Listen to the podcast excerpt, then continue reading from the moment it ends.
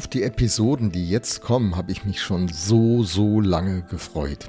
Es ist das Herzstück dieses Briefes, das gleichzeitig das Herzstück unseres Glaubens und Lebens, wenn wir denn als Christen unterwegs sind, repräsentiert. In Kapitel 1, Vers 15 bis 23 kommen wir jetzt also zu einer Passage, die mich in diesem Podcast jetzt intensiver beschäftigen wird. Und ich freue mich mega drauf. Sie ist der Grund, warum der Brief mich so gepackt hat und schon so lange beschäftigt. Viele weitere Schätze findet man in dem Brief ganz sicher, aber das ist das Herzstück, also aus meiner Sicht. Ich kann nicht mehr zählen, wie oft ich diesen Abschnitt schon gelesen habe.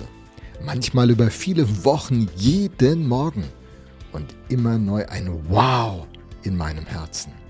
Hier zunächst ein Überblick über diese Passage, die ich dir rate, selbst mal häufiger zu lesen. Am besten langsam lesen, ihn aufnehmen, diesen Text, darüber nachdenken. Aber es ist so, man muss diesen Abschnitt immer wieder lesen, um ihn überhaupt erfassen zu können. Er ist stilistisch sehr stark durchgeformt. In einer gewaltigen, fast hymnischen Weise spricht Paulus jetzt von Jesus, diesem Jesus, der in der Mitte des christlichen Glaubens steht. Manche Ausleger denken, dass Paulus diesen Abschnitt nicht erst während der Abfassung des Briefes entworfen hat, sondern dass es sich hier um einen Christushymnus, also um ein Gedicht, ein Lied handelt. Und er dieses Lied aufnimmt, es ist wohl in den ersten Gemeinden entstanden und war verbreitet. Das ist gut möglich. An manchen Stellen in den Paulusbriefen finden wir Spuren solcher Lieder. Ein bekanntes Beispiel ist der Hymnus von der Erniedrigung und Erhöhung von Jesus in Philippa 2, Verse 5 bis 11. Weniger bekannt ist Epheser 5, Vers 14 zum Beispiel. Da heißt es, Wache auf, der du schläfst, und steh auf von den Toten, und der Christus wird dich erleuchten. Auch so eine Liedpassage. Solche Lieder sind oft in den Versammlungen der frühen Kirche entstanden manchmal aus einer prophetischen Situation heraus, dass jemand inspiriert vom Heiligen Geist zu diesen Worten fand, dann aber in der Reflexion der Lehre der Apostel oder dem eigenen Leben und Beschäftigen mit Gottes Wort. Lieder der Anbetung. Junge Christen lernten in diesen Liedern und durch diese Lieder die wesentlichen Wahrheiten ihres Glaubens und fokussierten sie darauf. Auf jeden Fall kommt Paulus jetzt zu dem, was ihm wirklich am Herzen liegt. Er entwirft in großen Zügen das zentrale Bild, das das Zentrum des Briefes ist und von dem her alles andere erst verständlich wird. Worum geht es? Es geht um Jesus. Grammatikalisch geht es um das, was in Vers 13 schon hinterlegt ist. Da heißt es, denn er hat uns aus der Gewalt der Finsternis befreit und hat uns in das Reich versetzt, in dem sein geliebter Sohn regiert der geliebte Sohn. Das ist das Stichwort für die folgenden Verse. Um ihn kreist sich alles. Immer wieder nimmt er Bezug auf ihn, Jesus.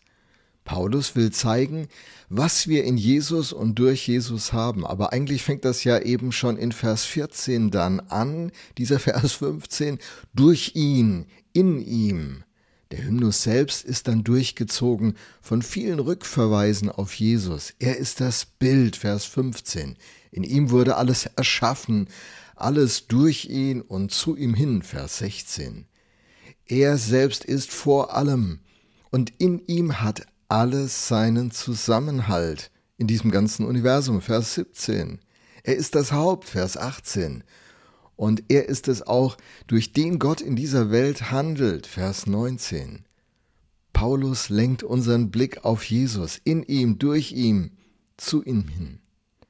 Angesichts der falschen Lehre in Kolossee war das wohl richtig wichtig. Paulus sieht das Heilmittel gegen all diese falschen Denkrichtungen und Lehren Christus in Christus. Er will das den Kolossern verdeutlichen. Wer einmal begriffen hat, wer dieser Jesus ist, wird nicht mehr so schnell in Versuchung kommen, irgendwo anders sein Heil und seine Hilfe zu suchen. Wer diese Freiheit von Jesus erlebt und ergriffen hat, der wird sich nicht mehr gefangen nehmen lassen von irgendwelchen Ideen.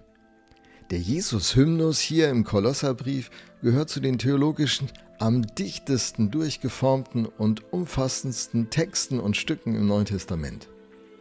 Hier können Generationen von Christen immer neu lernen, was biblisches Denken über Jesus, über das All, also über die ganze Schöpfung und über das Heil ist.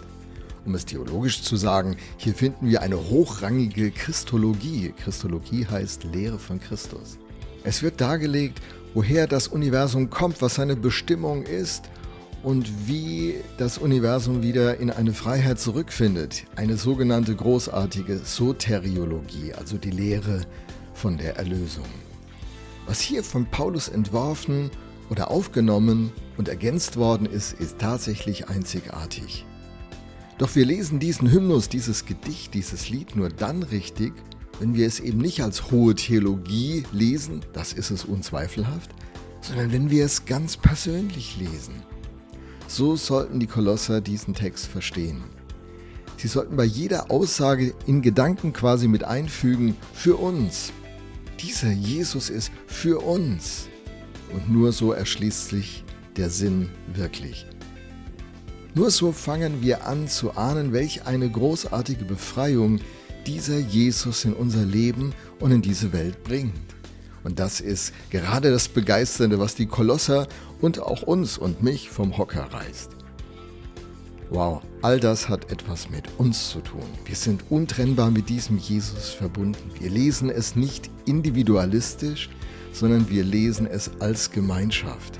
Wir sind sein Leib, davon redet der Text. Er ist das Haupt. Gemeinsam mit Jesus im Zentrum eröffnet sich etwas Gewaltiges. Und davon redet dieser Hymnus. Hast du diese gewaltige Dimension von Jesus schon begonnen zu erfassen? Ich wünsche es dir, gerade auch heute an diesem Tag.